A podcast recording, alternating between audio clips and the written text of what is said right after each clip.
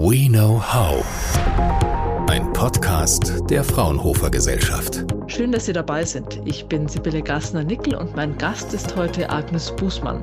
Sie hat im vergangenen Jahr ihre Promotion an der Fraunhofer Einrichtung für Mikrosysteme und Festkörpertechnologien EMFT mit Summa Cum Laude abgeschlossen und ist für diese Arbeit jetzt mit dem Hugo Geiger Preis für hervorragende anwendungsorientierte Promotionsarbeiten ausgezeichnet worden.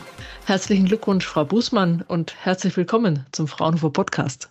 Vielen lieben Dank für die Glückwünsche. Freut mich natürlich sehr. Es ist ja eine super Auszeichnung und auch eine große Wertschätzung der Arbeit, die hier, hier geleistet wurde und auch im Team geleistet wurde. Und ich freue mich, heute dabei zu sein. Wir freuen uns auch sehr, Frau Bußmann. Und nehmen wir mal zum Anfang an, wir steigen jetzt gemeinsam hier im Fraunhofer Haus in den Aufzug und fahren gemeinsam in den 15. Stock.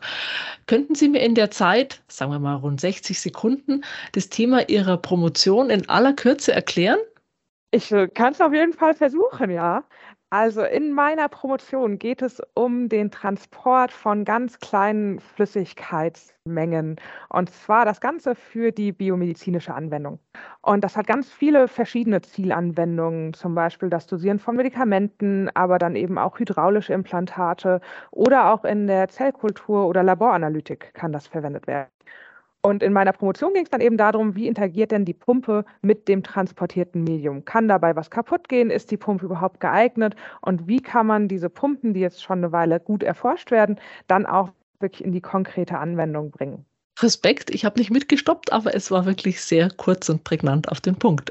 Und was bedeuten jetzt aber die Ergebnisse Ihrer Promotion für den weiteren Einsatz? Also solche Pumpen haben sehr viel Potenzial, verschiedenste Dosieraufgaben besser oder auch angenehmer zu gestalten. Das heißt, so ein typisches Beispiel, wo man sich gut die Vorteile gut vorstellen kann, ist in der Medikamentendosierung. Da werden im Moment relativ große Pumpen verwendet. Leute, die zum Beispiel an Diabetes leiden, entweder müssen sich Spritzen geben selber oder haben dann Pumpsysteme, die häufig noch am Gürtel getragen werden, verhältnismäßig groß sind und entsprechend auch stören im Alltag. Und die Pumpe könnte man jetzt eben dafür verwenden, das Ganze deutlich kleiner und angenehmer aufzubauen. Um diese Anwendung aber möglich zu machen, muss man eben nachweisen, dass die Pumpe dafür auch geeignet ist, dass bei dem Transport von Medikamenten weder die Pumpe verstopft und kaputt geht und dann unter Umständen eben ausfällt, was ja sogar lebensgefährlich werden kann, doch eben das Medikament geschädigt wird. Und darum ging dann äh, sehr speziell meine Doktorarbeit und hat eben untersucht, verändert sich das transportierte Medium, das Protein in der Lösung oder verstopft die Pumpe. Jetzt sind die Vorteile sehr vielfältig und liegen ja eigentlich auf der Hand, wenn man ihnen so zuhört. Warum haben sich diese MEMS-Mikropumpen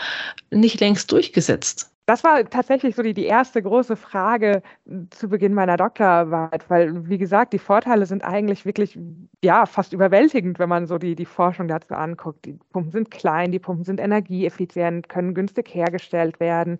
Und dann stellt sich wirklich so die Frage, woran hängt das denn, dass es noch nicht Produkte auf dem Markt gibt, die diese Vorteile auch ausnutzen? Es gibt da zwei sehr große Faktoren.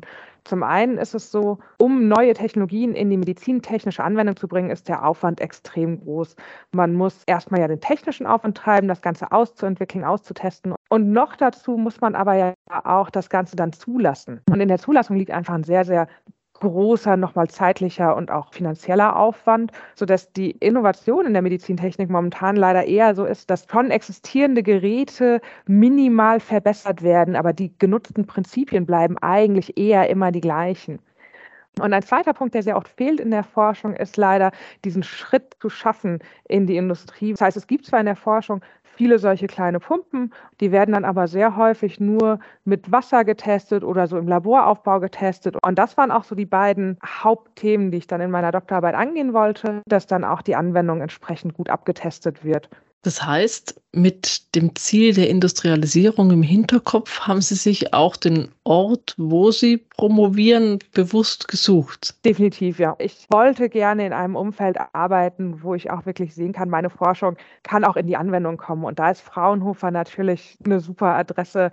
Und für mich ist das extrem motivierend. Haben Sie eine Vorstellung oder vielleicht auch schon erste Kontakte, die Ihnen eine Idee davon geben, wie lange es dauern kann, bis Sie Ihr Produkt tatsächlich als Industrieprodukt in den Händen halten können? Ich hoffe tatsächlich, dass wir 2024 die allerersten Pumpen gefertigt bekommen von unserem Industriepartner.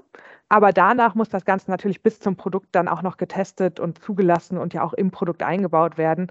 Aber zu sagen, wenn alles gut läuft, haben wir in einem Jahr die erste industriell gefertigte Silizium-Mikropumpe in der Hand, ist natürlich schon ein Riesenerfolg. Und das Schöne an den Ergebnissen meiner Doktorarbeit ist, dass sie auch sehr gut übertragbar sind auf verschiedenste Anwendungen. Wir haben jetzt schon viel gesprochen über Medikamentendosierung, aber sehr ähnliche Grundlagen braucht man zum Beispiel auch für Zellkulturanwendungen. Und da bietet die Pumpe das große Potenzial, dann parallelisiert Zellkulturversuche durchführen zu können. Das ist in der Pharmaforschung extrem wichtig und wird im Moment ein sehr spannendes, sehr relevantes Thema, weil damit sogar Tierversuche ersetzt werden können in Teilen. Ich sehe schon, die Ideen und die Ziele gehen Ihnen nicht aus. Für Ihre Promotion am Fraunhofer EMFT ist die Wissenschaftlerin Agnes Bußmann mit dem ersten Preis der diesjährigen Hugo Geiger Preise ausgezeichnet worden. Das Bayerische Wirtschaftsministerium verleiht den Preis jedes Jahr für hervorragende anwendungsorientierte Promotionsarbeiten, die in Zusammenarbeit mit einem Institut der Fraunhofer Gesellschaft entstanden sind. Vielen Dank an Agnes Bußmann für das Gespräch. Vielen Dank, dass ich heute hier dabei sein durfte. Hat mich gefreut. Und Wer mehr über die Arbeit von Agnes Bußmann, MEMS, Mikropumpen und das Fraunhofer EMFT erfahren möchte, findet das natürlich wie immer in den Show Notes. Fraunhofer. We know how.